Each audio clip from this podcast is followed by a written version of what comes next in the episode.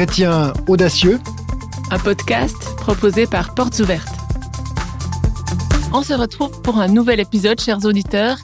C'est un plaisir de s'adresser une nouvelle fois à vous, de s'encourager à être des chrétiens audacieux, à suivre Jésus, quoi qu'il en coûte. C'est ça le fil rouge de ce podcast.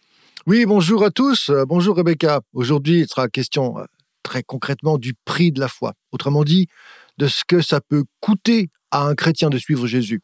On va le découvrir grâce à quelques informations et tendances de l'index mondial de persécution qui vient de paraître ce 17 janvier.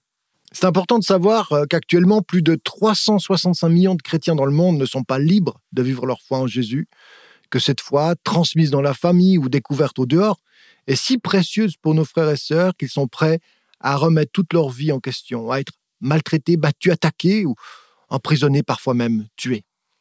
Ça me fait penser au verset dans la Bible qui parle d'un marchand qui trouve une perle de grand prix et qui vend tout ce qu'il a pour euh, essayer de l'acheter. Alors dans les pays où les chrétiens sont actuellement persécutés, moi je dirais que la foi, euh, une foi découverte, ça ressemble à cette perle de la parabole. C'est tellement inestimable. Et puis d'un autre côté, bah, ça peut aussi coûter un grand prix.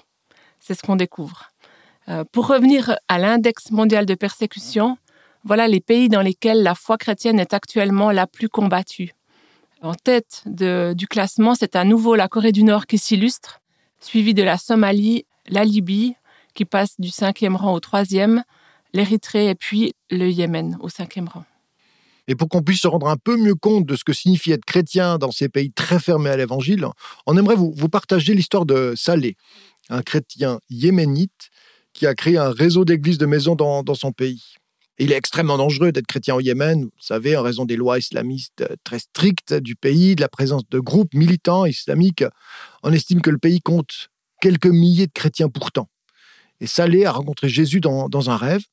Il a osé en parler à son père, qui lui a alors révélé être chrétien lui aussi. Il lui a expliqué que s'il ne lui avait jamais parlé de sa foi, c'est qu'il ne voulait pas le mettre en danger, lui et la famille. Alors Salé, comme de nombreux chrétiens de ces pays-là, se forme à la théologie à l'étranger pour euh, devenir un responsable d'église et retourner dans son pays. Alors il fait comme ça des allers-retours, il passe par l'aéroport et une fois il se fait arrêter alors ensuite, euh, il commence à suivre ses cours en ligne, il essaie d'attirer euh, moins l'attention, et puis il crée une église de maison. Alors, les églises de maison au Yémen, c'est super important parce que 70% des croyants n'arrivent pas à se réunir, enfin, peuvent pas euh, se réunir régulièrement à cause de la sécurité ou alors parce qu'ils connaissent pas d'autres chrétiens qui vivraient proches de chez eux. Alors, des églises de maison, c'est le seul moyen d'avoir une communion dans ce pays, une communion chrétienne. Donc Saleh débute son ministère, il est très prudent, il tient des réunions dans des endroits qui sont fermés, en faisant bien attention de discerner quelles sont les intentions des personnes qui euh, s'adressent à lui pour rejoindre le groupe. Est-ce que c'est vraiment des chrétiens authentiques? Est-ce que c'est des gens qui pourraient espionner? Son nom et sa photo d'ailleurs figurent sur une liste des personnes recherchées par les extrémistes islamistes de son pays régulièrement. Lorsqu'il reçoit trop de menaces sur son téléphone portable, il se retire un moment, le temps que les choses se tassent. Et il explique que si nous restions chez nous sans rien faire, nous serions en sécurité. Mais quel genre de chrétiens serions-nous si nous ne risquions pas notre vie pour que d'autres connaissent la vie? Et puis récemment, des membres de son réseau de groupe de maison ont demandé à se faire baptiser. Alors ça, c'était aussi toute une organisation. Alors l'équipe a décidé de se rendre discrètement hors de la ville et sans lui, le responsable, pour pas trop attirer l'attention de nouveau, pratiquer ses baptêmes. Et puis, euh, ils ont pris un bus, ils se sont mis en route. Ils ont envoyé des messages à Salé pour le tenir au courant de la progression. Et puis, euh, après un, moment, ils ont perdu contact.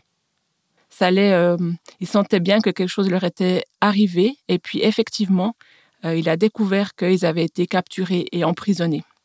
Et puis, après plusieurs mois, c'était son frère et puis un ami qui avaient été mis en prison. Ils ont été miraculeusement libérés.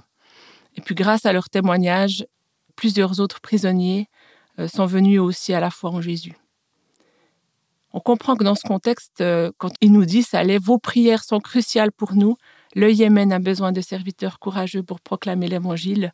C'est vraiment euh, quelque chose qui est très concret. Hein. le prix que les chrétiens paient au Yémen pour suivre Jésus, lui obéir, c'est incroyable. je trouve. Et puis pour moi, Marc, c'est aussi un rappel par effet de miroir pour nous, euh, les chrétiens en Occident, à bien considérer la valeur qu'on accorde à notre foi, à Dieu, euh, à ce qu'on serait prêt à dire, euh, à faire pour obéir à ce que Jésus nous demande de faire. Mhm, c'est vrai, des chrétiens courageux, audacieux, c'est le titre du podcast. Heureusement, Dieu ne reste pas silencieux, lui, quand il nous manque le courage d'annoncer la bonne nouvelle. Même dans ces endroits très sombres et hostiles, Dieu parle, et il le fait jusqu'en Corée du Nord. Nous avons reçu des témoignages de chrétiens nord-coréens qui, qui ont découvert, ils ont même appris à s'adresser à Jésus, appris à prier grâce à des émissions de radio clandestines. Des témoignages de l'action de Dieu dans ces endroits où, le prix à payer pour vivre en chrétien est élevé.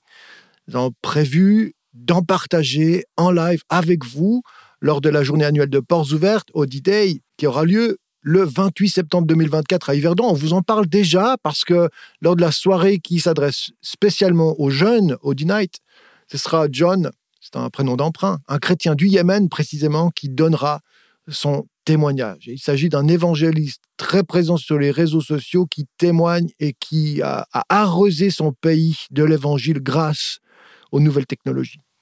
Alors il peut parler aussi librement parce que maintenant il vit à l'extérieur. Hein C'est juste. Oui.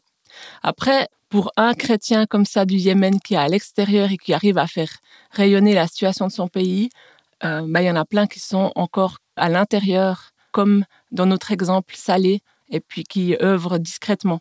Mais je trouvais intéressant d'avoir le témoignage de Salé et euh, de savoir qu'on aura un témoignage euh, chez nous, en Suisse romande. Oui, parce qu'il a fui le Yémen il n'y a pas si longtemps et que son témoignage est extrêmement percutant. Et Dieu merci, certains peuvent quitter le pays pour annoncer l'évangile à travers voilà, les réseaux sociaux, par exemple. Alors moi, j'aimerais partager encore quelques infos et tendances qui ressortent de l'index mondial 2024. Alors, premièrement, on en a déjà parlé, ben, la Corée du Nord est à, nouveau en tête euh, de l'index comme euh, le pays le plus hostile aux chrétiens. Euh, ce pays, était en deuxième place en 2022. Il y avait eu cette prise de pouvoir des talibans en Afghanistan qui avait fait que l'Afghanistan était en tête de l'index une fois.